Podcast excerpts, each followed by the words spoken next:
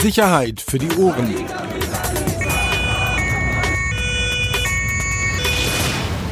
Der Podcast aus Berlin. Herzlich willkommen. Neue Folge Sicherheit für die Ohren. Mit tiefer Stimme.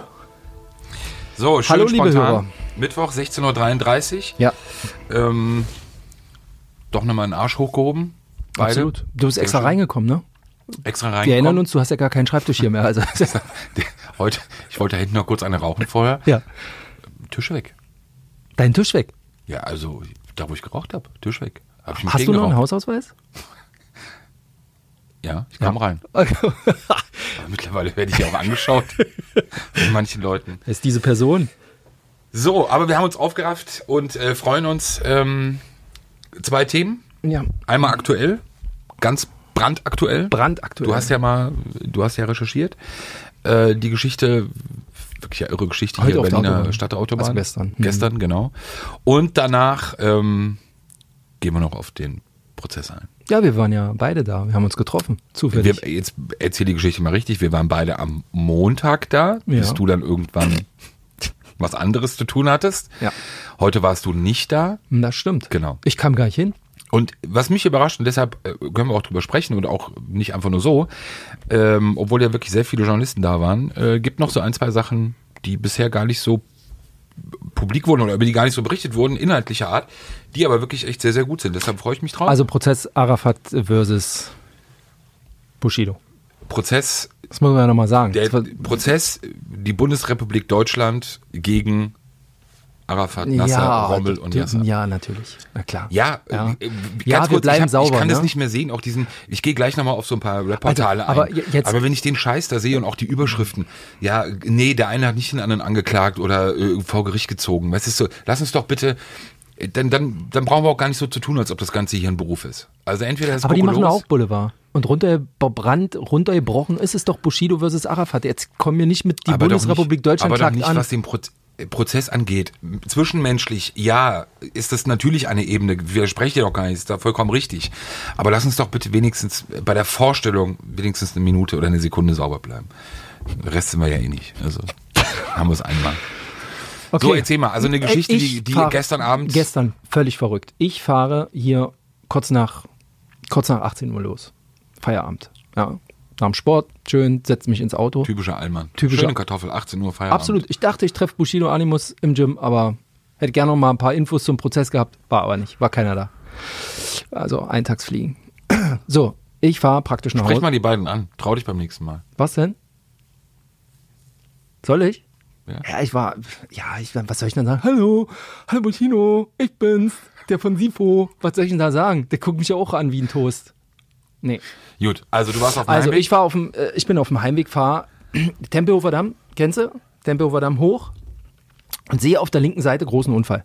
Denke mir, pff, oh, guck mal, was außergewöhnlich. Also so oft sehe ich das nicht, dass die Feuerwehr noch nicht da ist. Kein NRW da und kein RTW, also äh, gar nichts da. Und da steht, äh, liegt ein, ein Motorradfahrer auf dem Boden mit in, schwarzer Klam in schwarzen Klamotten, liegt da ge gebeugt und um ihn drumherum steht eine Menschentraube, Haufen Autos. Sch äh, ja, dachte ich, okay, äh, hat sich geschmissen, hat ja ein bisschen geregnet, Autobahn, bin ja selbst Motorradfahrer, ich weiß, wie das ist passiert halt, ne? Scheiße, bricht mir auch immer das Herz, aber ist halt so. Fahre drei Kilometer weiter, irgendwie Autobahn abgesperrt, Streifenwagen steht quer, steht irgendwie so ein VW-Bus, Leute raufen, laufen auf der Fahrbahn rum. Äh, Dachte, noch ein Unfall. Skurril. 18.52 Uhr. Skurril. Fahre noch weiter, dann kommt neben mir schon auf meiner Seite Feuerwehr vorbei, Polizei, also Fahrt Richtung Nord, ne? Gucke auf die, Richtung Nord? ja, Richtung Dreieck Funkturm. Achso. Weißt du, alles Ja, ging ja in so Richtung. Mhm. Neukölln, ich Dreieck Funkturm. So, gucke nach links, liegt da ein Roller auf der Straße. Also auf der Fahrbahn. Gucke noch ein Stück weiter, Feuerwehr sitzt da. Ich glaube, die haben irgendwie nicht reanimiert, aber irgendwie behandelt auf dem Boden. Auch da Haufen Autos. Verkehr wird abgeleitet, Riesenfeuerwehreinsatz. Auf meiner Seite steht die Feuerwehr, weil die nicht rumgefahren sind, sondern die haben halt auf der Gegenfahrbahn geparkt und sind dann über die Leitplanke rüber und haben da mitgeholfen. Und denke mir so, drei Unfälle hintereinander ist merkwürdig. Rufe Dirk an, unser Nachtfloh hier, auch hier schon mal im Podcast gewesen, sagt, Dirk, hier, drei Unfälle, irgendwas ist da. Das ist ein riesen Chaos, ja. Also bis Dreieck Funkturm war dann Stau und alles. Und er hat Auch gesagt, auf ja. deiner Seite. Was? Auf Auf, meiner Seite. Seite. war auch Stau durch, durch, den, äh, durch den RTW, der auf meiner Seite gehalten hat. Aber auf der anderen Seite wurde schon abgeleitet, da Höhe Kraftwerk. Alle, alle runter. Ne? War ein Riesenstau, Kudamm bis hoch zum Kudamm, alles dicht. Und sagt zu ihm, irgendwas ist da. Irgendwas ist. Gut, er fährt hin, macht Fotos und so kam er dann hinterher raus. Ähm, und mich wunderte dann, rief mich ein Feuerwehrkontakt an und sagte, also es gab einen Tweet von der Berliner Feuerwehr, da stand dann, ähm, stand dann drin, wir haben hier einen Unfall. Und dann dachte ich, nee, ihr habt nicht einen Unfall, ihr habt erstmal drei Unfälle. Und was mir dann ein Feuerwehrmann ähm, gesagt hat, ähm, es gab dann noch die Nachalarmierung, Gefahrenlage Autobahn. Schrägstrich Polizei. Was Gefahrenlage Autobahn? Also Gefahrenlage, weil jetzt so viele Autos da, Auffahrunfälle, irgendwas, dreimal hintereinander Autobahn gesperrt? Nee, hängt wohl irgendwie mit Munition zusammen. Da muss ein Fahrer sein, der hat Munition dabei, der will aber nicht sagen, was das ist. So ähnlich war der Tenor. Ne? Ja, und dann war ja relativ schnell, äh, bis abends war dann Vollalarm. Wir haben natürlich recherchiert und äh, umso, umso später es wurde, umso mehr kam raus. Ne? Und dann war klar, das war so eine Kiste, wo einer gesagt hat, da ist Munition drin und oder eine Bombe. Ne? Das wurde dann noch gesprengt abends. Ich habe gestern, weiß nicht, um 23 Uhr noch telefoniert. Wir haben die Zeitungen umgeworfen. Online-Berichterstattung ging dann hoch. Soll ich mal kurz was sagen? Du kannst ja richtig spannend erzählen. Ja, Mach mal weiter. ja. Storytelling. Man kann mich buchen. Respekt. bin ja auch als, als freier Dozent unterwegs im Storytelling. So, und jedenfalls war das so. Ähm, völlig verrückt, weil 18.52 Uhr bin ich da lang gefahren, 18.35 Uhr fing die Terrorfahrt von Samad A an. Ne? Und dann natürlich, ihr wisst ja, wie das dann so läuft, am nächsten Tag bist du ja hier und es ist ja nicht so, dass hier jeder sagt, so, du hast jetzt einen Dreivierteltag Zeit, um zu recherchieren, wer das ist, sondern dann kam auch relativ schnell. Und dann gab es gestern Abend eigentlich schon die, ähm, eine, eine, eine Meldung ähm, über so interne Kanäle, in der drin stand, dass das wohl offensichtlich ein äh, dschihadistischer, islamistischer Anschlag war. Mit äh, die Verletztenzahl stimmte da noch dr nicht drin und dass der Typ auffällig war nach nach Psych, also also offensichtlich psychische Probleme hat. Also er soll ja auch aus dem Auto ausgestiegen sein, Allahu Akbar gerufen haben und ähm, äh, dann gesagt haben, er hätte eine Bombe dabei und ähm, wie gesagt, das wurde ja dann später alles gestrengt. Und so kam dann ein, ein Baustein zum anderen und ähm, ja, heute waren wir dann in Reinickendorf an seiner Adresse. Und haben wir noch versucht, ein bisschen mehr rauszubekommen. Also heute war es von der Recherche her relativ einfach, muss ich sagen, weil relativ schnell auch ein Name bekannt war, relativ schnell die Adresse bekannt war, er ein wirklich einladendes Facebook-Profil hat, äh, da, da, siehst du ihn mit dem Tatwagen, der hat irgendwie drei Stunden vor der Tat mit seinem Opel Astra noch ein Foto gemacht. Und das Verrückte, es gab an dem Tag gestern zweimal Polizeieinsätze an seiner Adresse. Zweimal haben Anwohner die Polizei alarmiert in die Kögelstraße und haben gesagt, hier läuft, hier läuft einer rum, der ist irre. Der, der rennt die ganze Zeit in den Verkehr, der läuft hoch und runter, hoch und runter. Gerade die Bestätigung bekommen, ja, wir waren zweimal da. Alarm wegen äh, verwirrte Person, Funkstreifenwagen vormittags. Bei ihm an der Wohnadresse? Ja, ja, ja, ja. Also nicht an seiner Adresse. Jemand hat gemeldet, hier ist eine verwirrte Person. Du weißt, also das ist ein Unterschied jetzt. Ja. Hier ist eine verwirrte Person, die läuft die Straße hoch und runter. So, und behindert Verkehr, keine Ahnung, irgendwie sowas. So, und zweimal waren sie da, einmal am Vormittag, einmal am Nachmittag, also unmittelbar vor der Tat. Und haben äh, nachgesehen, aber der war jedes Mal dann wieder weg. Der soll dann wohl tatsächlich unterwegs ganz normal wieder gewesen sein. Er war wohl eine Pizza essen. Äh, dann war er an seiner Wohnung. Da steht auch noch ein zweiter Name dran. Soll mit seinem Bruder zusammen wohnen, wissen wir aber nicht. Hausmeister hat gesagt, der Typ war gestern auch irre. Er hätte ähm, die Polizei auch informiert. Und also da hat sich schon ein bisschen was abgezeichnet. Und wir haben auch Fotos von ihm. Er hat ja dreimal Moped weggeflammt und einmal Auto. Also äh, weggeflammt, Entschuldigung für den lapsigen Ausdruck. Verletzte haben wir? Ja, wir haben Stand jetzt sind wir ähm, bei War das nicht? d- äh, sechs Verletzte und ich glaube drei schwer und tragisch, einer davon Feuerwehrmann. Der, den ich da hab liegen sehen, war ein Feuerwehrmann aus der Leitstelle. Ja gut, jetzt nicht falsch verstehen, ist ja jetzt nicht tragischer als die anderen. Nee, So. nein, gar nicht. Aber einer, der sich sonst um das Retten von Menschenleben Klar, kümmert, weiß genau. er, nur Ja. deswegen meine ich das.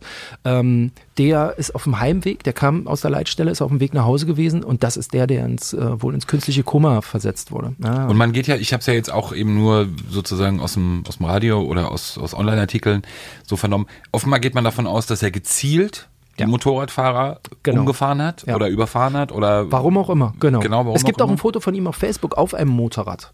Und es gibt auch irgendwas, äh, Fotos mit dem, mit dem schwarzen Opel Astra. Komischerweise ist das Kennzeichen anders. Die Fotos im Internet haben ein anderes Kennzeichen als, wird er sich irgendwo gemobst haben oder so. Nicht, dass den Falschen hier wieder zeigst. Nee, nee, nee, nee. Wir, wir haben, also er ist ja auch, Dirk, unser Nachtfotograf, hat ihn ja auch im Streifenwagen abgelichtet und es ist, er hat dieselben Sachen an.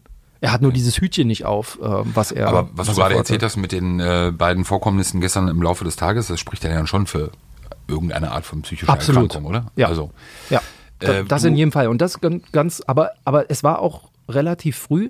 Äh, Innensenator Geisel hat kurz vor 23 Uhr SMS an alle seine innenpolitischen Sprecher geschickt mit dem Hinweis, wir haben hier einen, also relativ früh fand ich auch noch, wir haben hier einen mutmaßlich islamistisch mo- motivierten Anschlag.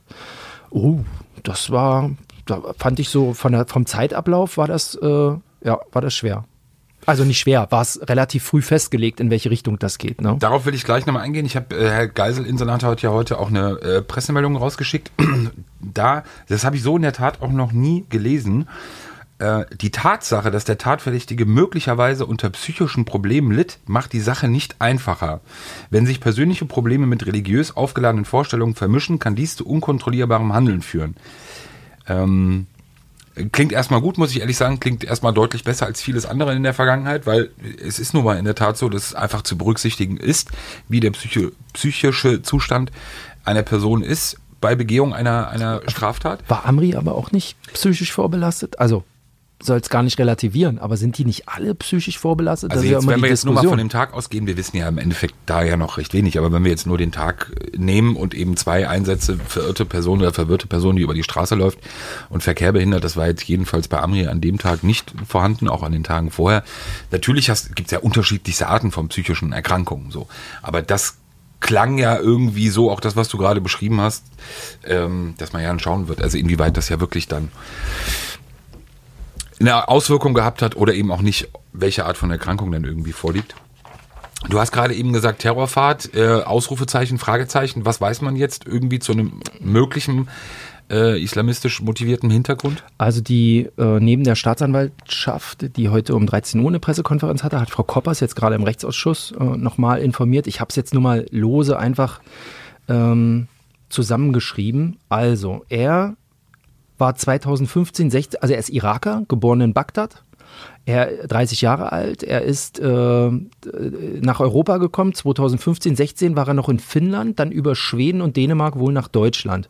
Das erste Foto, was wir auch gefunden haben in Berlin, ist am, vor dem Reichstag entstanden, 20. März 2016. Ähm, seine Duldung wäre 2020 wohl abgelaufen. Genau. Also Stand jetzt gibt es keine Hinweise auf weitere Beteiligte. Er kannte wohl einen Gefährder, einen islamistischen Gefährder aus einer Flüchtlingsunterkunft. Ähm, und da gibt es nur, der Gefährder soll und jetzt phonetisch heißen Davish. Davish. Das war gestern auch in der frühen Lagemeldung mit drin. Ähm, das ist so eine Erkenntnis aus dem CASA-System. CASA-System ist so ein Vorgangssystem für politisch motivierte Taten bei der Polizei, Staatsschutz.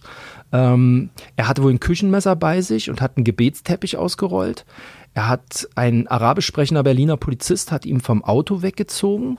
Die Ärztin bei der Blutentnahme hält ihn für schuldfähig. Inzwischen weiß man aber, dass er im April 2019 für phasenweise schuldunfähig gehalten wurde, also nach PsychKG. Also er hat offensichtlich, genau, richtig.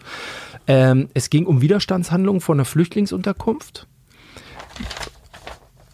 2018 war er Tatverdächtiger bei mehreren Körperverletzungsdelikten. Im August 2018 gab es einen Angriff auf einen Verstreckungsbeamten, endete mit einem Freispruch. 1819 war diese Situation mit dem Gefährder in der Flüchtlingsunterkunft. Genau. Koppers sagte, zielgerichtetes Verhalten kann einhergehen mit psychischen Störungen. Und das ist leider ein phänomenbedingtes Thema, mit dem wir uns seit geraumer Zeit beschäftigen. Ja, das ist im Prinzip das, was, äh, ähm, was offiziell rausgegeben wurde. Also furchtbare, die Bilder waren ja teilweise wirklich Ja, ähm, heftig. Absolut. Ähm, Also gerade das, wo das, dieses zerstörte Auto, wo, wo das Motorrad ja wirklich noch im Kühler hing. äh, Also Genau, und auch nicht falsch verstehen für die sechs betroffenen Personen, vor allem für die drei Schwerverletzten, aber nach dem, was offenbar die Person vorhatte, kann man ja fast noch von ja, der glimpflich. Feuermann liegt noch im künstlichen Koma. Also das ich sag's kann- ja nochmal, aber bei dem, was eben aus. möglich war, oder äh, Auto auch als Tatwaffe, brauchen wir nicht drüber zu sprechen, ähm, krass, Mhm. schon heftig. Er, war dann auch Besucher einer Moschee in Berlin. Ähm, den Namen will ich jetzt nicht sagen, weil auch diese Moschee schon mal geklagt hat, dass sie zum Beispiel im Verfassungsschutzbericht genannt wird und auch Recht bekommen hat. Die wird zwar weiterhin beobachtet, aber wird äh, offensichtlich weiterhin beobachtet. Ich habe dazu offiziell angefragt bei CNN, die dürfen sich aber nichts oder die dürfen dazu nichts sagen, weil es denen gerichtlich verboten wurde, sich dazu zu äußern. Ob es da einen Bezug gibt, wir fahren da natürlich hin, versuchen äh, den Imam zu sprechen. Ja, was man eben so an Infos noch bekommt. Also äh, alles sehr, sehr tragisch, komisch, auch wenn man so unmittelbar dran ist. Damals bei Amri warst du ja draußen, ich erinnere mich. Ähm, Diesmal bin ich da irgendwie in, in der Nähe gewesen. Schon merkwürdig, wenn, wenn sowas dann in der Stadt passiert. Auch die Leute, die dann eingeschlossen waren. Also diese 300 äh, Autofahrer oder 200 Autofahrer, die auf der Autobahn stehen bleiben mussten und ihre Autos verlassen mussten, weil sie da nicht weg durften, weil halt da vielleicht möglicherweise eine Bombe noch rumliegt, die dann mit einem Wasserstrahl gesprengt wurde. Es war schon eine absolut beängstigende, skurrile Situation wahrscheinlich. Wie aufwendig die Ermittlungen sind, äh, hat sich heute dann wieder gezeigt. Ich glaube, die Stadtautobahn war ja dann wieder über Stunden gesperrt. Also für alle Nicht-Berliner, das ist eigentlich wirklich äh, straßentechnisch die Ader. die Ader, genau, Seele der Stadt. Ähm, weil man mit Drohnen offenbar über die Fläche drüber geflogen ist und eben Gesamtbilder oder Übersichtsbilder auch nochmal gemacht hat. Ja, auf jeden Fall. Ähm, Krasse aktuelle Geschichte, ja. Absolut. So, und jetzt äh, haben wir natürlich nochmal also will ich sagen wühlen, aber man, man, also die Recherche war in diesem Fall tatsächlich im Gegensatz zu anderen Fällen, die wir auch schon hatten, äh, relativ gut, weil ich erinnere mich an Amri, das war ja teilweise schwer, damals viel rauszubekommen, wohin wer, das Netzwerk offenzulegen. Hier scheint er ja wirklich, also Stand jetzt hat es der GBA, also der Generalbundesanwalt, ja auch nicht an sich gezogen, weil es nachweislich keine direkte Verbindung zu einer Terrororganisation gibt. Wo habe ich gelesen, dass geprüft wird, ob es Verbindungen zu Amri gibt? Tagesspiegel hat äh, geschrieben, dass es äh, Beziehungen zu ISIS bestehen. Woher das kommt, weiß ich nicht. Aber okay. offiziell, unser letzter Stand jetzt, wie spät ist es, Rossi? 16.50 Uhr. 16.50 Uhr ist kein Kontakt zu einer Terrororganisation. Und man guckt, man lässt sich da von den Berlinern äh, äh, berichten. Ich habe übrigens gestern kurz gezuckt ähm, oder heute, weil es hätte ja auch ein Kollege machte mich darauf aufmerksam, es hätte ja auch durchaus eine Kurzschlussreaktion auf die Festnahme des Islamisten in Potsdam sein können. So als Racheakt. Also wir hatten ja gestern, ich weiß nicht, ob du das verfolgt hast, wir hatten in der Bela-Straße einen Zugriff vom, von der Beweis- und Festnahmeeinheit, da hat man einen ein, ein Kämpfer aus dem aus Syrien, Khaled, äh, festgenommen, der dort an mehreren Sachen beteiligt, Kriegsverbrechen, Waffentragen, bla bla bla beteiligt war. Den hat man gestern festgenommen, nach Karlsruhe geflogen. Kotz hat der Kollege nicht äh, schlecht geschaltet und hat überlegt, ist das vielleicht eine Racheaktion gewesen dann? Vormittags, morgens sechs, sieben war der Zugriff. Ähm, nachmittags dann die Amokfahrt von dem Typen, aber es war wohl Stand jetzt erstmal völlig unabhängig voneinander. Ja, aufregender Abend, ähm, aufregender Tag. Äh, ja. Sehr schön. So, so läuft es hier. Fotolage gut, auch immer wichtig beim Boulevard, wie es so ist. Viele Live-Schalten gemacht. Ja. Ich leider nicht, aber die Warum Kollegen. leider? Können wir ändern. Ich, ich, kam gar nicht ran. Die, die, Stadt war ja dicht. Ach so. Ja. Aber Stimmt. ich habe da, ich habe wirklich tolle Kollegen, die, die äußerst telegen sind und äh, ich habe halt eine Radiostimme. ein Rad, nee, ich habe ein Radiogesicht, wollte ich sagen. ich habe ein Radiogesicht. Äh, deswegen mache ich das hier mit dem Podcast ziemlich gerne. Und das mit dem TV, das muss ich noch üben. Wie war deine Live-Schalte aus dem Gericht? nee. Du auch nicht? Nee, ging nicht. Aber wir müssen. Wir, wir, wir, können ja nicht die dicken Polizeireporter sein und, und, und niemals uns zeigen. Ja, es ging aber nicht. Also man muss im Endeffekt ja schon auch äh, Prioritäten setzen und in dem Fall ging es nicht. Aber so, sind wir Montag. nicht die, die Experten? Müssen wir nicht eigentlich oder können wir die Kollegen auch briefen und die können das genauso gut rüberbringen? Also jetzt mal ganz unabhängig von uns, und da geht es ja jetzt nicht um, um unsere Kollegen, die will ich gar nicht sprechen, äh, gar nicht benennen, weil da sehe ich das ja, oder das, da ist es ja kein Problem. Aber wenn du dir teilweise anschaust, ähm, ich habe es ja vorhin schon kurz angedeutet, irgendwelche Kollegen von, von Rap-Portalen, ich ich muss mich da echt auch zurückhalten und zusammenreißen. Es scheint offenbar wirklich sehr schwierig zu sein, eigentlich recht einfache Sachverhalte richtig wiederzugeben.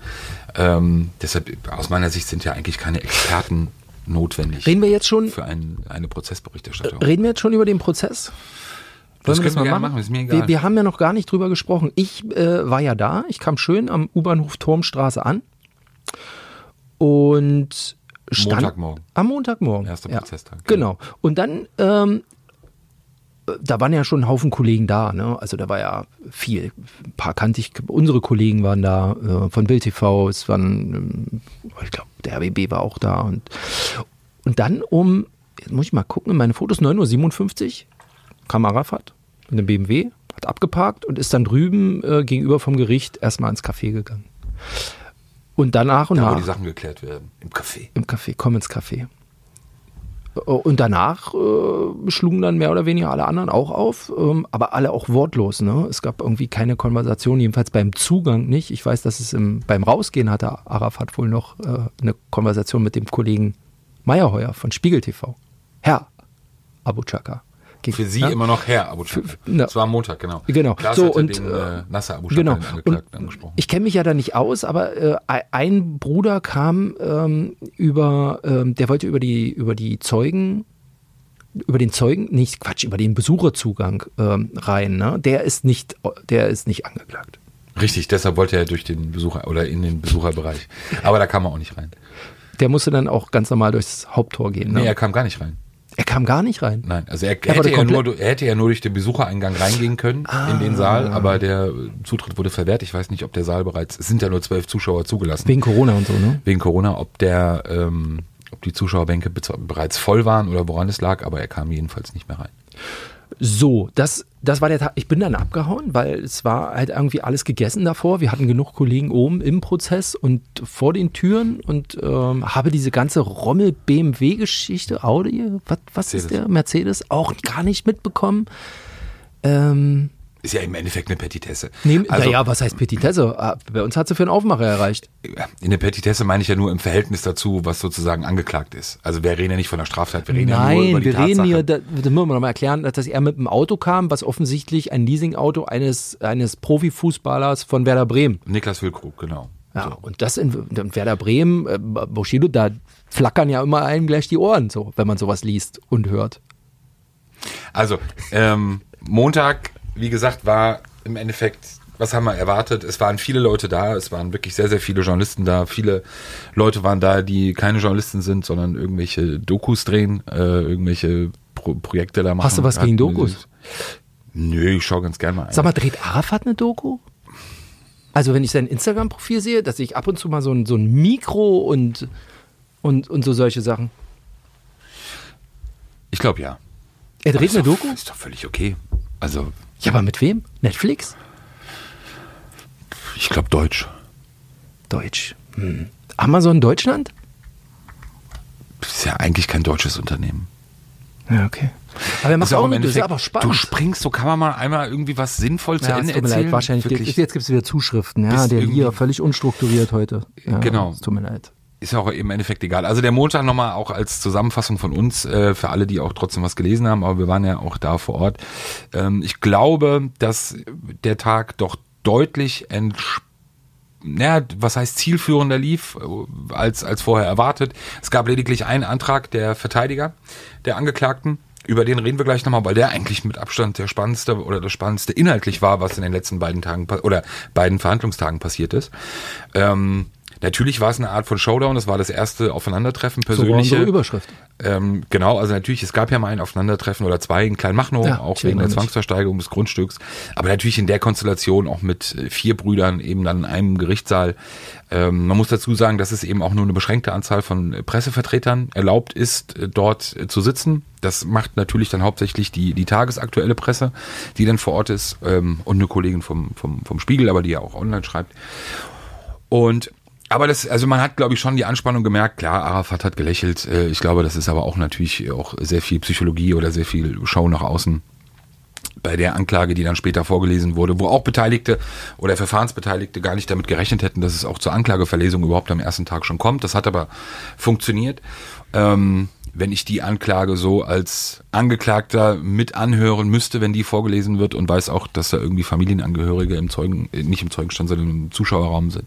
Nicht so geil, deshalb, ich glaube auch da natürlich, du musst nach außen hin den Eindruck erwecken eben, geht dir irgendwie auch ein Stück weit nicht am Arsch vorbei, aber dass du das irgendwie souverän machst und das lächelst, ablächelst, glaube aber nicht, dass das den wirklichen Zustand widerspiegelt.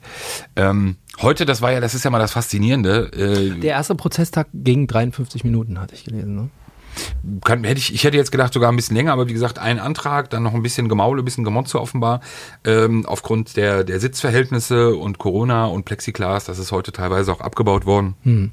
Also die Anwälte beschwert haben, dass sie zu wenig Platz hätten und ebenso ihrer Arbeit nicht nachgehen könnten. Der Richter darauf eingegangen. Ähm, genau, heute war ein auch äh, als zweiter Prozesstag hat man gleich schon gemerkt, wie, wie, wie es bei uns ja auch in der Journalie funktioniert. Keiner mehr da, ne? Erste Prozesstag, Straße Boom. voll, Leute kamen nicht rein, weiß ich nicht, wie viele Kollegen vor Ort. Heute waren wir, glaube ich, sechs, sieben, acht, ich weiß es nicht. Also es war sehr überschaubar. Ich habe ziemlich lange einen Parkplatz gesucht, aber ähm, es war wirklich sehr überschaubar. Jetzt von den Kollegen, die nicht drin saßen, ja, also sondern von denen, die draußen waren und draußen beobachtet haben. Heute war dementsprechend oder deshalb im Vorfeld mit Spannung erwartet, weil eben eine Zeugin geladen war, und zwar nur eine Zeugin, das äh, Gadia Abu Shaka. Ähm, das ist zum einen die Ehefrau des Angeklagten Yasser Abu Shaka, aber zum anderen auch die leibliche Cousine von Arafat und den anderen Brüdern. Dass du dir das also alles merken kannst, eine, eine Alter. Wirklich, direkte da so. Verwandtschaftslinie. Und die Zeugin ist deshalb wichtig oder beziehungsweise war mit Spannung auch erwartet worden. Sie hatte, Entschuldigung, Sie hatte sich im Winter 2018 eben an die Berliner Polizei gewandt mit Informationen, die sie ähm, hätte oder habe, dass äh, eben Arafat äh, Rachepläne an Bushido hat und auch an seiner Familie. Die Kidnapping, Entführungsvorwürfe haben wir auch schon mehrfach darüber berichtet. Ähm, hat dann auch eine Aussage gemacht, eine Aussage hier in Berlin.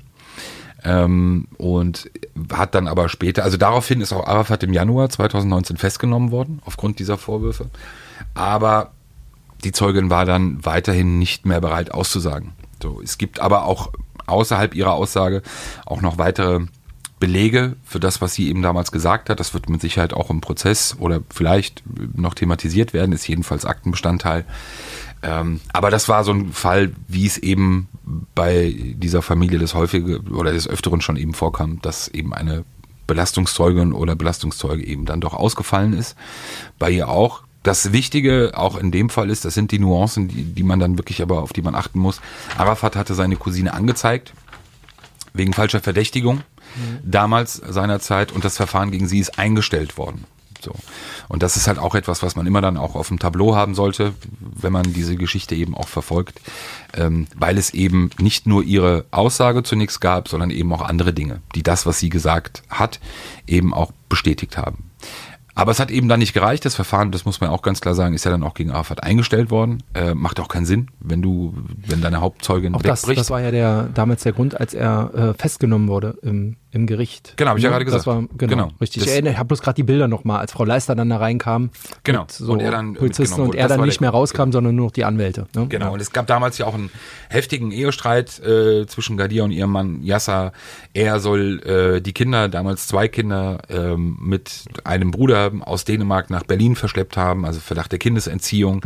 Äh, sie lebt nämlich oder lebte bei ihrer Familie in Dänemark ähm, lange Zeit, weil sie von, von Berlin aus sozusagen wieder zurückgegangen ist zu ihrer Familie. Und ja, wie man dann heute festgestellt hat, also Yasser ist ja vor einigen Monaten festgenommen worden, weil er in Dänemark, da wo seine Frau gelebt hat, einen Mhm. Sicherheitsbeamten eines Kaufhauses niedergestochen haben soll. Gab es ja auch Überwachungsbilder. Und heute, ich suche einen Parkplatz vor dem Gericht und auf einmal sehe ich ein Auto, Kennzeichen erkannt, Auto erkannt und dachte, ah, okay, die Lebensgefährtin von, von Arafat, die parkt jetzt ein. Okay, als Besucherin da. Und dann fahre ich an dem Auto vorbei und plötzlich sehe ich, dass da noch jemand sitzt. Und dann sitzt diese Gardia auf dem Beifahrersitz. Und dann dachte ich, Moment mal, das ist ja irgendwie, also was heißt strange, aber der letzte Stand, wenn man sich diese Familiengeschichte nochmal so überlegt, was ich gerade erzählt habe, die Vorwürfe, die es auch eben gab, und jetzt bringt die Frau von Arafat, der immerhin zwei Wochen in U-Haft saß, auch wegen der Aussagen dieser Frau, bringt diese Zeugin zu Gericht. Naja, gut. Vielleicht hat man sich ausgesprochen. Ne? Mit Sicherheit, genau, daran wird es gelegen haben. So, jedenfalls parkt sie dann ein und dann sieht man auch, dass ähm, Gadia dann mit einem Kind, also offenbar hat sie dann ihr drittes Kind bekommen, ausgestiegen ist und dann sind die zusammen zum Gericht gelaufen. Und da dachte ich in dem Moment schon, okay, alles klar, das kann dann doch nochmal eine spannende Zeugin werden. Hätte es für möglich gehalten, dass man ja, also im Vorfeld haben alle damit gerechnet, dass sie weiterhin nichts sagen wird. Dachte dann, okay, bei den Umständen, vielleicht wird es ja doch nochmal eine Zeugin für die Angeklagten oder versucht etwas zu sagen oder zu relativieren aus der Vergangenheit. Nein, war aber so, um das abzukürzen, sie ist dann von einem äh, Rechtsanwalt begleitet worden, Zeugenbeistand, hat keine Angaben gemacht, eben aufgrund des Verwandtschaftsverhältnisses, musste sie auch nicht. Interessant war aber äh, die Frage, wo sie lebt. Und sie lebt mittlerweile äh, bei ihrem Mann. Also jedenfalls nicht bei ihrem, also bei der Adresse ihres Mannes, weil ihr Mann lebt ja im Gefängnis, aber die Adresse des Mannes ist ja auch in Kleinmachnow, der ein Haus auf dem Grundstück von Bushido und Arafat hat. Also das ist ja ein Neubau, der vorne auf, auf diesem Riesengelände ist und da wohnt Yasser und diese Adresse hat die Frau heute als ihre Adresse angegeben. Also ist schon ähm, heftig. Also wenn man sich so die Genese der Geschichte ja. überlegt, du hast Naja. recht, wahrscheinlich wird man sich eben sehr, sehr umfangreich ausgesprochen haben und das, das, das dann geklärt haben. Ob da möglicherweise andere Dinge dafür verantwortlich waren, die dazu geführt haben, können wir ja gar nicht sagen oder macht ja auch keinen Sinn. So, dann heute, wie gesagt, der Prozesstag war danach auch beendet. Äh, zwei Dinge noch dann dazu. Eine sehr wichtige Sache, ab Montag ist dann Bushido als Zeuge geladen, ist dann auch verkündet worden. Und berechnet man damit, dass er worden? was sagt? Ich, ich glaube, das ist ja jetzt. Warum sollte er nicht das wiederholen, was er zu dem Was er- Sachverhalt okay. bereits schon gesagt hat? Ich glaube, davon ist auszugehen. Ich glaube auch, dass das logischerweise, weil eben sehr viel äh, oder dieser Hauptanklagepunkt, diese versuchte räuberische Erpressung, ähm, sehr viel natürlich dann eben auch im Zusammenhang mit seiner Aussage stehen wird. Ähm, also die sehr wichtig sein wird, eben natürlich nicht nur, es gibt auch andere Dinge, aber schon eine große Bedeutung hat. Und das wird natürlich, also länger dauern, da gehe ich von aus. Das wird mit Sicherheit mehrere Verhandlungstage dauern. Natürlich danach auch mit Fragen seitens des Gerichts. Staatsanwaltschaft wahrscheinlich jetzt nicht so viele Fragen haben wird. Aber die Verteidigung, das wird natürlich dann das erste Mal sein, wo die Verteidigung natürlich ähm, auftrumpfen muss. So, das ist ihre Chance sozusagen, die Glaubwürdigkeit des Zeugens. Oh, das wird aber wirklich spannend. Und ich glaube, das wird am Montag dann eben, weil natürlich auch spannend zu sehen sein wird, wie umfangreich äh, werden die Fragen sein. Also was will der Richter wirklich wissen? Wie viel will er wissen? Will er Äh, Ganz kurz, wer darf denn als erstes fragen? Leg- Legt der Richter los, dann darf Genau. die Staatsanwaltschaft und dann die Anwälte Genau. der Angeklagten in der Reihenfolge, genau, das ne? Gericht. Okay. Ähm, und das wird natürlich, also wird es hauptsächlich um die Tat gehen, die angeklagt ist, auch eben zeitlich, auch was die Fragen angeht. Wird es so sein, dass, dass man sich möglicherweise Mühe macht, dieses, dieses Binnenverhältnis zwischen diesen beiden heute Kontrahenten, aber ehemals äh, Geschäftspartnern und Freunden nachvollziehen zu können, verstehen zu können, dann wird es natürlich noch länger. Oder will man wirklich äh, möglicherweise so einen, so einen Komplettüberblick über die gesamte Geschichte der beiden? So, das wird, glaube ich, das Spannende sein, was man dann ab Montag erfahren wird. Also wie umfangreich wirklich. Ähm, möglicherweise wird es dann eben auch auf mehrere Wochen hinauslaufen, die Befragung. Und das ist, glaube ich, dann der Moment am nächsten Montag, wo dann der Prozess inhaltlich Spannend. dann wirklich beginnt. so. okay. Das drumherum, da können wir, ähm, gibt es gar nicht so viel zu erzählen. Du hast gesagt, ähm, es verhalten sich alle sehr anständig, es verhalten sich alle ruhig. Es war auch völlig relaxed. Also das haben, glaube ich, alle unisono auch gesagt. Die Gerichtssprecherin, dieser Ja, ich glaube, die waren, die so waren, also die einzigen, die wirklich sehr angespannt waren, waren die Justizbediensteten im Landgericht, das muss man schon sagen. Es war auch eine außerordentliche Situation. Natürlich auch mit dem Personenschutz, natürlich auch mit den Ja, Schutzmaßnahmen, die dort vor Ort Aber es war auch relativ wenig Polizei da, ne, muss man auch Ja, sagen. Also absolut. wir haben ja auch schon Prozesse, Rocker, Clans und so weiter mitgemacht. Da es schon mal ganz, also andere Clans, äh, vor allem Rocker, da sah es schon mal anders aus. Da standen schon mal die Wannen davor, ne? Also das war eine Absolut. ganz andere Präsenz. Und- und auch da, hier ja. war ja nur wirklich, also ich habe draußen gar keine Polizei gesehen. Viel Zivilpolizei. Äh, Ja, gut. Je- Jetzt wollen wir ja nicht sagen, wenn Bobby da irgendwo rumfährt, ne? Aber das hast du gerade gesagt, habe ich ja nicht gesagt. Ich Nee, aber ich meine, das muss man ja nicht. Ist auch egal. ja, das Zivilpolizei, ja, Zivilpolizei die war, ja unterwegs. offen ja, da. Also sie war so da, dass man sie gesehen hat. Offene Zivilpolizei. Ja, also, das ist kein Widerspruch. Ähm, nee, absolut. Ich glaube, das ist auch etwas, Leute, die uns zugehört haben und auch bei der Vorschau auf diesen Prozess, äh, die wissen ja, was wir oder was ich eben für die Verteidigungsstrategie äh, für wahrscheinlich halte. Ich glaube, möglicherweise wird man sich da sogar auch mehr gewünscht haben oder mehr erhofft haben, mehr Polizei, weil es eben für die eigene Strategie hilfreicher gewesen wäre. Ähm, aber den Vorwurf, außer jetzt was den Saal angeht und was eben den, den Personenschutz für Bushido angeht, kann man da, glaube ich, nicht von irgendwelchen besonders außerordentlichen Maßnahmen sprechen. Wie war denn das mit. Bushido? Also er, äh, weil alle, Ara, also, alle Arafats, alle Abu Chaka sind ja durch die, ähm, durch den Haupteingang. Ne? Genau. Wie macht man sowas mit Bushido? Der kommt irgendwie in Limousinen an, wird zugeführt über irgendwelche Untergrundgänge. Äh, in einen Vorbereitungsraum, da zieht man ihm dann die schusssichere Weste aus und dann äh, geht's in den, äh, in den Saal rein oder wie läuft sowas? Also ich glaube, zwei Sachen, die wir vielleicht bei der eigenen Berichterstattung klarstellen müssen. Bushido ist nicht im Zeugenschutzprogramm. Ja, also das ist etwas gewesen, ja, aber was bei uns in der Berichterstattung eine große Rolle gespielt hat. Stand da so irgendwo? Genau, es stand irgendwo. Und äh, das zweite ist auch, meines Wissens nach gibt es auch keine kugelsicheren Westen. Also auch nicht in dem Verhandlungssaal. Das ist auch irgendwo genannt oder geschrieben worden, dass er auch während der Verhandlung eine kugelsichere Weste hätte. Nee, ist ja Quatsch, ich habe ein weißes T-Shirt, ne? Also, Ja, aber auch wie gesagt, ich wollte es nur mal kurz sagen, also weil das eben stand und dann auch, glaube ich, teilweise übernommen wurde. Ähm, wo er reingekommen ist, weiß ich nicht. Es ist ja ein großes Gelände. Das Landgericht, wer das nicht kennt in Berlin, es ist ja auch äh, verbunden mit der JVA Moabit, also mit dem größten Untersuchungshaftgefängnis oder Untersuchungsgefängnis Deutschlands. Und es gibt wirklich direkte Verbindungen äh, zueinander. Das heißt, du hast sehr, sehr viele Möglichkeiten, in dieses Landgericht hineinzukommen. Es hat ja auch äh, sehr viele Flügel, Flügel, die wirklich von unten nach oben sozusagen dann auch gut abzusichern sind und äh, möglicherweise dann eben von unten nach oben. Aber ich kann es ja nicht sagen.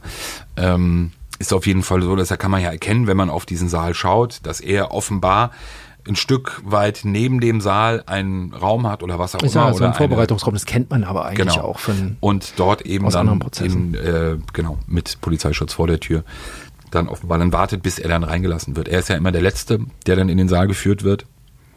Also alle anderen sind schon drin und warten oder sind sind fertig und bereit und er ist dann sozusagen der Letzte, der reinkommt.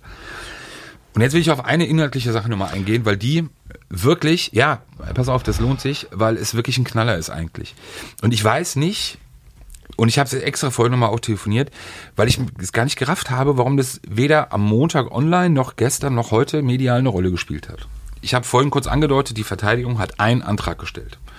Und zwar hat sie einen Antrag gestellt, ich gebe den jetzt mal so ungefähr wieder, um was es geht, dass sie Kenntnis davon haben, dass äh, Bushido Anis Facici, ich glaube, über zehn Vernehmungen gehabt hätte ähm, bei der Polizei und dass sie gerne alle Vernehmungen hätten, also bei den Akten hätten und zu den Akten bekommen würden, um die Glaubwürdigkeit des Zeugen überprüfen zu können. So. Jetzt ist es so ein Antrag, wo man eigentlich schon so beim Lesen und so weiß, da, da ist Futter dran, aber da ist natürlich auch ein bisschen Nebelstochern. So, das heißt, möglicherweise hast du Kenntnis davon, dass es weitere Vernehmungen gab, als die, die in diesen Akten Bestandteil sind, die für diesen Prozess wichtig sind. Aber du weißt logischerweise nicht, warum oder wieso. So, und dann wird dieser Antrag gestellt und dann geht der, spricht der Richter Frau Oberstaatsanwältin Leister an, äh, die ähm, am Montag ja auch sozusagen die Staatsanwaltschaft angeführt hat, mit ihrer Kollegin Frau Schmidt. Und hat dann so einen kleinen Vortrag gehalten und hat gesagt, und jetzt kommt's, ja, in der Tat äh, gibt es weitere Vernehmungen oder gab es weitere Vernehmungen mit, äh, mit dem Zeugen Fercici, ähm, die auch, ich gebe es jetzt nicht im O-Ton wieder, aber die insgesamt auch zur Eröffnung von 16 bis 20 weiteren Ermittlungsverfahren geführt haben, vor allem gegen offenbar Arafat, Abu Shaka. Ähm, und sie würde das nochmal überprüfen, aber ihrer Kenntnis nach oder ihres Wissens nach äh, würde da keine Relevanz für dieses Verfahren bestehen. So, das klingt jetzt erstmal unspektakulär, aber eigentlich ist das natürlich nachrichtlich, was diesen Prozess oder was das, was, was die Geschichte zwischen den beiden angeht, ist das ja der Clou, ist das ja die Bombe. Also offenbar ist es so, dass es neben diesem Prozess, neben dieser Anklage, die verlesen wurde und die jetzt gerade verhandelt wird, seit Montag, Noch 20 weitere Ermittlungsverfahren gegen Arafat, Bush, Arafat Abu Chaka gibt? aufgrund der Aussagen von äh, Bushido. Genau. So, und das heißt, man weiß nicht, um was es geht. Es ist ja auch völlig üblich. Also Frau Leister hat das auch gesagt. Also viele Verfahren oder einige Verfahren sind offenbar noch recht jung, manche haben noch gar kein Aktenzeichen. Das heißt, du weißt doch gar nicht, um was es geht. Du weißt doch gar nicht, um welchen Bereich das geht. Das heißt, der Informationsgehalt hatte, was den Antrag angeht, in dem Moment ja schon mal dann wenigstens aus Verteidigersicht den, den Sinn erfüllt, dass man eine Kenntnis darüber erhalten hat, dass es Das- offenbar mehr Verfahren gibt. Vielleicht hatte man das vorher Also, um vermutet das mal oder plastisch zu machen, erinnern Sie sich, Herr Pacici, an einen Tag, wo Sie möglicherweise, weiß ich nicht, Drohungen oder Waffen oder irgendwas gesehen haben und Herr Pacici kann sich daran erinnern und gibt zu Protokoll, ja, im Jahr 2007 am äh, Oktober, spekulativ rein spekulativ, alles nur ausgedacht. Ja, ich weiß es ja selbst nicht, woher. Habe ich gesehen, dass Arafat und so weiter. So. Und das kann natürlich dazu führen, dass sie dann anfängt, Verstoß Betäubungsmittelgesetz oder Verstoß Waffengesetz oder Hehlerei, keine Ahnung, alles, was es so an Straftatbeständen gibt, ähm, dass sie daraufhin dann anfängt zu ermitteln Genau. und ein Ermittlungsverfahren eröffnet. Genau. So, das können natürlich, also kann jede Ah. Hat sie Art. das während der Verhandlung gesagt? Ja, kann, musste sie ja. Stand sie aber musste ja, irgendwo. ja, genau, musste sie aber ja auch ähm, sozusagen darauf antworten. Dann hat der Richter zu ihr gesagt, ja, okay, Frau, Frau Leister, jetzt aus der Erzählung, aber von mehreren Personen Beteiligten ähm, hat der Richter ihr dann Zeit gegeben, bis heute, also zu diesem Antrag Mhm. eben auch nochmal Stellung zu nehmen und eben klar zu sagen, wie man mit dem Antrag umzugehen hat. Und das hat dann Frau Leister heute offenbar auch gemacht und hat eben erklärt nochmal, dass es diese Anzahl von Verfahren gibt, ohne darauf einzugehen, welcher Art. Und hat dann eben angegeben, weshalb zu diesem Zeitpunkt auch eben keine Akteneinsicht gewährt wird für äh, die, für die Tatverdächtigen und eben auch ähm, sozusagen keine weitergehenden Angaben gemacht werden. Und da eben auch keine Relevanz zu dem hiesigen Verfahren bestehen würde, es auch keinerlei Veranlassung oder Notwendigkeit gäbe, diese Einlassung beziehungsweise diese Vernehmung äh, den Akten beizufügen. Bis auf eine. Eine ist wohl nochmal im Nachgang beigefügt äh, geworden, ähm, aber da soll es sich um eine Lappalie gehandelt haben. So. Und das ist natürlich, äh, weißt du, bei dem lachenden Gesicht, wenn, man, wenn wir uns daran erinnern, äh, wie man in so einen Gerichtssaal rausgeht und äh, oder reingeht und rausgeht. Ähm, heute waren die Blicke auch schon ein bisschen eisiger. Habe ich ja bemerkt, habe ich ja gesehen. Ähm, Ah, du bist einfach ein Menschen. Dann- du bist einfach ein naja, Menschenkenner. das war ja Peter. sehr offensichtlich. Peter, du bist ein Menschenkenner. Sehr offensichtlich. Kennt ihr euch eigentlich vom Sehen? Ähm, ja, wir haben uns ja heute wieder gesehen, das war auch gut. Hat er gegrüßt? Ich warte mal ganz kurz. Herr ich will das nur mal Rosberg, kurz Sie, ähm, ausführen, weil es nämlich wirklich, wie gesagt, der springende Punkt, glaube ich, sein wird, wenn wir jetzt nochmal in die Psychologie kurz wandern, was das mit den Personen macht. Du gehst eigentlich vor Gericht, denkst, da wird die Sache verhandelt und es geht ausschließlich um die und erfährst eigentlich so nebenbei, so en passant erfährst du, okay, alles klar, da gibt es ja auf einmal noch eine ganz andere Latte und du weißt gar nicht, was sich hinter dieser Latte verbi- verbirgt. Das heißt, ähm, Erkenntnisgewinn inhaltlicher Art war das mit Sicherheit mit Abstand die größte, der größte Knaller und das wird extrem spannend zu sein. Natürlich werden jetzt alle Versuche gestartet seitens der Verteidigung, welcher Art auch immer, natürlich jetzt nicht in dem Prozess, sondern außerhalb eben Akteneinsicht zu bekommen, zu erfahren, was sind das für Verfahren, welche Vorwürfe wurden da laut. Ich bin sehr gespannt, wie, wie die Familie, wie die Beteiligten auch darauf reagieren werden, ob es Unruhe geben wird oder nicht, weil ähm, ja, sie werden sich ja am besten vorstellen können, aufgrund der eigenen Vergangenheit gemeinsam, was möglicherweise bei gewissen Dingen gemeint sein könnte. Oder was in Frage käme. Möglich, möglicherweise hat sich Bushido ja mitschuldig gemacht. Kann ja auch sein. Möglicherweise ist ja auch bekannt geworden, ein Verfahren äh, wegen Geldwäsche, das ja auch gegen ihn geführt wurde, ähm, das bereits aber jetzt wieder eingestellt wurde. Ich glaube nach anderthalb Jahren oder nach einem Jahr, weiß ich gar nicht genau. Möglicherweise gibt es da auch noch mehr. Wird man sehen. Ähm, aber das, also wie gesagt, da nochmal inhaltlicher Art. Und jetzt zum Abschluss, wirklich, Memo Rap, Rap Check, ich habe die andere heute, ich möchte es gar, möchte gar keine Namen mehr nennen, aber es ist so krass, wenn man sich das anschaut und sich vorstellt, dass Leute sich wirklich über diese Portale informieren. Und macht Unterhaltung, macht Unterhaltungsportale, macht eure Clips wunderbar, aber Journalismus oder Nachrichtenbeiträge, das, was ich gestern gesehen habe oder vorgestern gesehen habe, da hat ja fast nichts gestimmt. Also wirklich nicht eine einzige Nachricht, die dann, ja, ich warte jetzt hier auf Shindy, ich warte jetzt hier auf das, das wird heute acht Stunden dauern. Keine Ahnung, wie viele Prognosen abgegeben wurde, wirklich nicht eine gestimmt hat. Auch heute, ähm, ich will den Namen da gar nicht nennen, aber was da wiedergegeben wurde, man kann echt nur hoffen.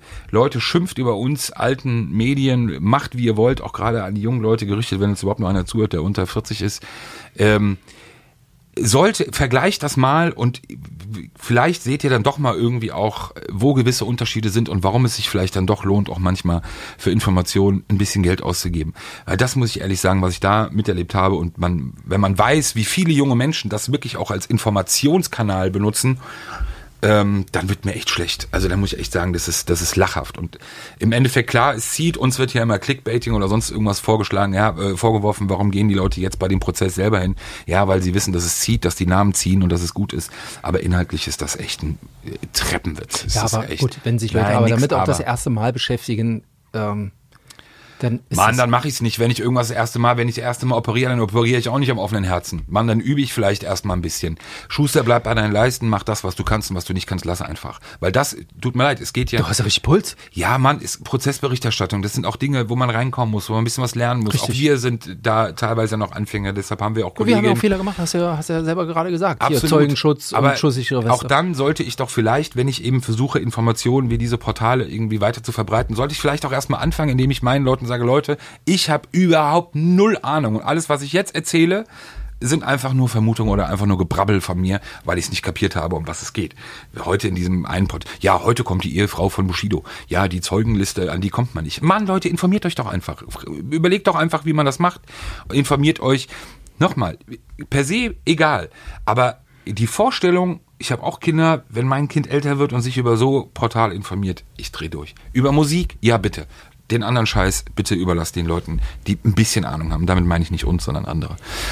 Ich verabschiede mich heute mit Grüße, mit Grüßen Mit dem Referat. an die drei Beifahrer oder die drei Insassen des äh, BMW am Sonntag. BMW Kombi, Fünfer Kombi. Ähm, die Hurensohn und äh, die anderen Beleidigungen habe ich vernommen und vielleicht sehen wir uns ja nochmal. Würde mich freuen. Hast du das Kennzeichen? Ja, klar. Jo. In diesem Sinne, ich gehe zum Sport und muss irgendwie auf meine 4000 Kalorien vorher noch kommen. Tschö. Tschüss. Sicherheit für die Ohren. Der Podcast aus Berlin.